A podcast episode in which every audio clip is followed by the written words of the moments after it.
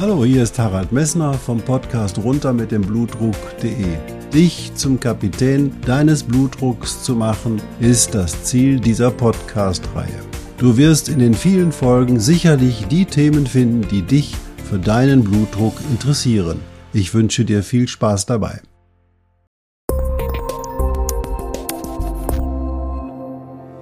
Hallo, hier ist wieder Harald Messner vom Podcast runter mit dem Blutdruck.de.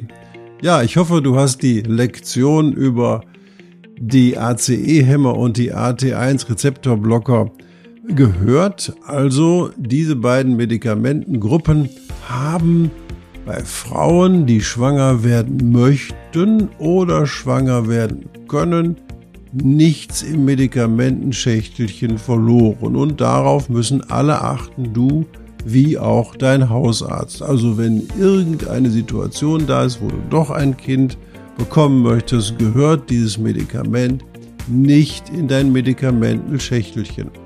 Und ACE-MA und AT1 Rezeptorblocker sind super Medikamente, weil sie nämlich deine Prognose mit deinem Blutdruck dramatisch verbessern. Also keine Angst vor diesen Substanzen, auch wenn sie Husten machen können.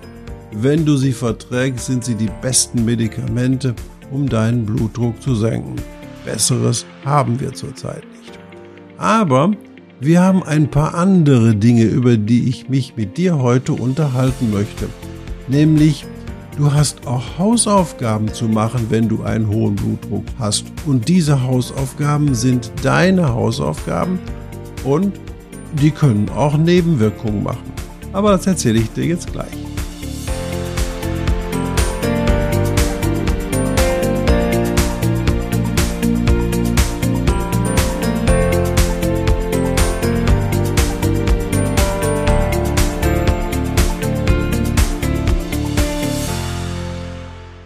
Ja, wenn ich so die einzelnen Gruppen, die sich so im Internet über den hohen Blutdruck unterhalten, betrachte, dann steht immer ein Ding im Vordergrund und das riecht mich wahnsinnig auf. Und zwar steht immer im Vordergrund, welche Medikamente nimmst du denn? Sind meine Medikamente schlecht? Muss ich diese Medikamente nehmen? Wie muss ich die Medikamente nehmen? Haben die irgendwelche Nebenwirkungen? Helfen die mir eigentlich richtig bei dem Blutdruck? Ey, sag mal, kannst du dir vorstellen, dass es auch andere therapeutische Möglichkeiten gibt, deinen Blutdruck zu senken? Wie ist es denn überhaupt? Wer bestimmt denn überhaupt konstant den Ruheblutdruck? Gibt es über Menschen, die wirklich sich dann über ihren Ruheblutdruck unterhalten? Nein, sie gibt es nicht. Es gibt immer nur Menschen, die messen gelegentlich einen Blutdruck, messen nur einmal und sagen dann, oh, sie haben hohen Blutdruck und bedürfen dringend der medikamentösen Therapie. Alle Maßnahmen werden komplett beiseite gelegt. Nein, ich muss eine Pille haben, damit ich mein Leben so weiterleben kann wie bisher. Also, vor dem Einsatz eines Medikamentes hat der liebe Gott die Diagnose gestellt. Also man muss erstmal die richtige Diagnose haben. Und die richtige Diagnose bekommst du nur, wenn du deinen Ruheblutdruck wirklich sicher bestimmst. Das kannst du machen, indem du zum Arzt gehst und wirklich eine 24-Stunden-Blutdruckmessung machst. Aber das kannst du auch alleine machen, wenn du nach meiner Anweisung, die ich auch in einem vorigen Podcast schon bereits erörtert habe, deinen Ruheblutdruck bestimmst. Also jeden Morgen nach dem Aufwachen auf der Bettkante mit dem gleichen Messgerät in Ruhe deinen Blutdruck dreimal misst und dann den niedrigsten systolischen und den niedrigsten diastolischen Wert aufschreibst, um zu gucken, wie dein Blutdruck wirklich ist. Und dann bildest du aus diesen insgesamt fünf Tagen, wo du das hintereinander machst, den Mittelwert dieser Blutdruckwerte, dieser niedrigsten Blutdruckwerte und dann weißt du eigentlich, wie dein Ruheblutdruck ist. Und nur dein Ruheblutdruck ist eine therapeutische Indikation, deinen Blutdruck zu senken. Denn wenn der Ruheblutdruck nicht erhöht ist, gibt es bisher keine gesicherte Indikation, dir irgendeine medikamentöse Maßnahme zu verordnen, die eben halt deinen Blutdruck senkt, Weil wenn der hohe Blutdruck normal ist, dann ist deine Prognose bezüglich deines Blutdruckes auch normal. Und dann, wenn dein Ruheblutdruck normal ist, ist es auch nur sinnvoll, deinen Ruheblutdruck einmal im Jahr vielleicht nochmal zu kontrollieren. Also, dein Ruheblutdruck ist der Blutdruck, der behandelt gehört und der die Diagnose Hypertonie überhaupt oder Bluthochdruck überhaupt erlaubt.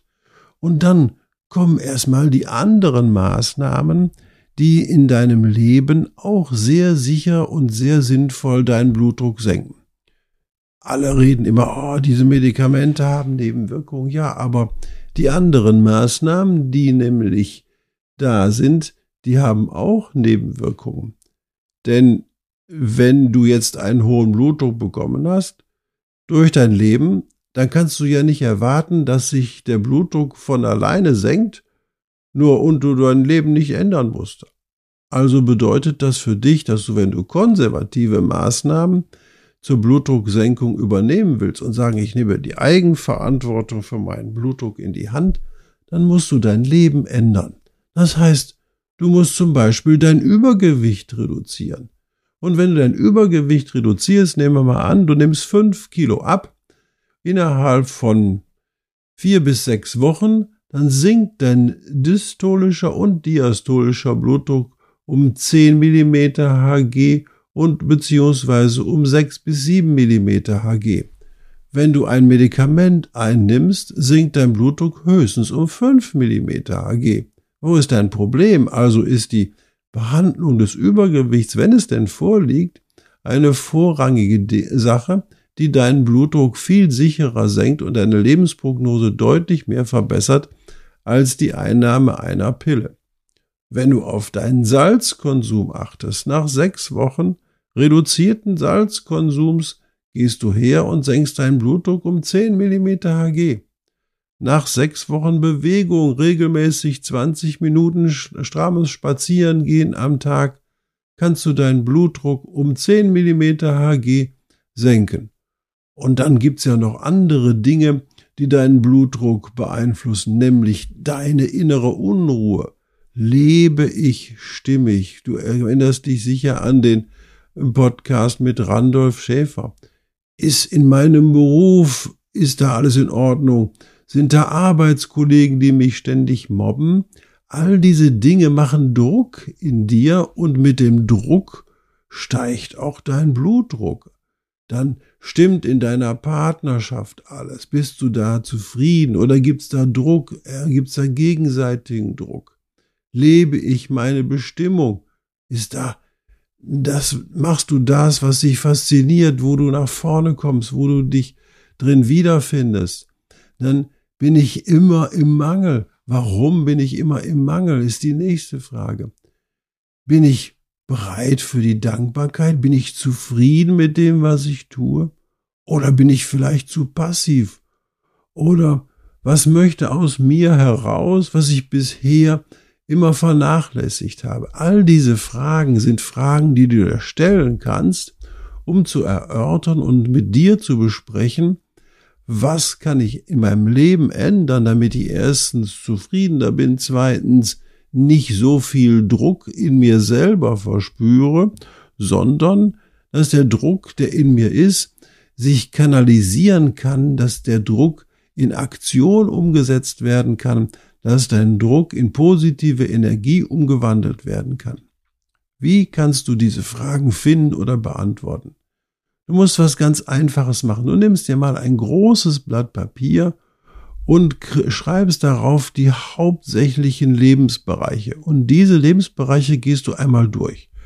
Da nenne ich dir jetzt mal Familie, Beruf, Partnerschaft, Freunde, dein Umfeld, wie viel Freude habe ich, was mache ich in der Freizeit. Und in dieser Summe dieser Punkte, da gehst du jeden Punkt einzeln durch und fragst dich, hey, wie gut bin ich da aufgestellt? Was kann ich da tun, um vielleicht einen inneren Druck zu reduzieren? Was kann ich da tun, um diesen Punkt einer größeren Lebensqualität zuzuführen? Und all das, das ist in der Lage, deinen Blutdruck zu senken. Und wenn du dann mit diesen Situationen nicht weiter klarkommst, dann musst du einfach eben, eben mal jemanden fragen, der dir in der Situation hilft. Wenn du nicht weißt, was du tun sollst, dann gibt es Möglichkeiten herauszufinden, zum Beispiel über die Astrosophie, das, was Randolph Schäfer dir gesagt hat, mit Analyse deines Geburtsmusters. Wo willst du eigentlich hin und was drückt dich? Du siehst also, es ist nicht immer zuerst das Medikament, was die Therapie deines Blutdrucks am schnellsten und sichersten beeinflusst, sondern es sind die anderen Verfahren. Und ich vermisse diese Diskussion über die anderen Verfahren in allen, in wirklich in allen ähm, Hypertonie-Foren, die ich bisher durchgeblättert habe. Es geht immer nur um die Pille, möglichst schnell das ändern. Und das ist nicht der richtige Weg. Wenn du auch ein Medikament nehmen musst, weil dein Blutdruck wesentlich höher ist als eben halt so ein Blutdruck, der noch in der Regel so ein bisschen erhöht ist, dann helfen auch diese Maßnahmen, die ich dir gerade gesagt habe, um deinen Blutdruck weiter zu senken. Also nochmal zur Wiederholung.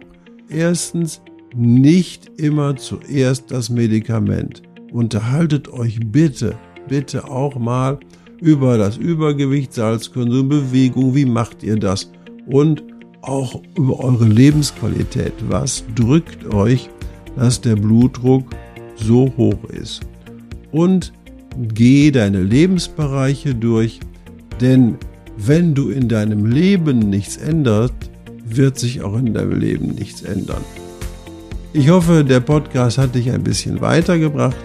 Ich würde mich freuen, wenn du bei Facebook oder bei Apple oder überall, wo man diesen Kommentar oder diesen Podcast bewerten kann, eine positive Bewertung hinterlässt. Und wenn du Anregungen hast, bitte melde dich. Also erstmal die positive Bewertung natürlich bei Apple und bei YouTube.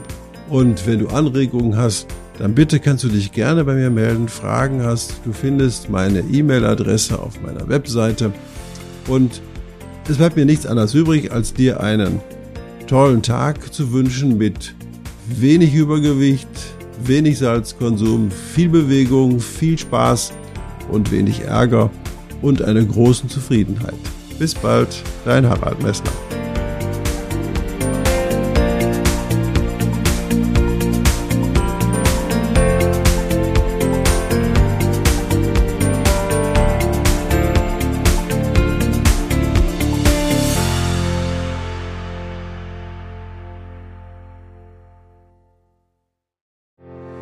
Ich hoffe, diese Podcast-Folge hat dir genauso viel Spaß gemacht wie mir. Du findest noch zahlreiche andere Themen unter dieser Podcast-Reihe, die immer in Zusammenarbeit auch mit meinem Sohn Hendrik Messner mit seiner Firma mess.de entstanden ist. Und dafür möchte ich ihm sehr danken. Bis bald.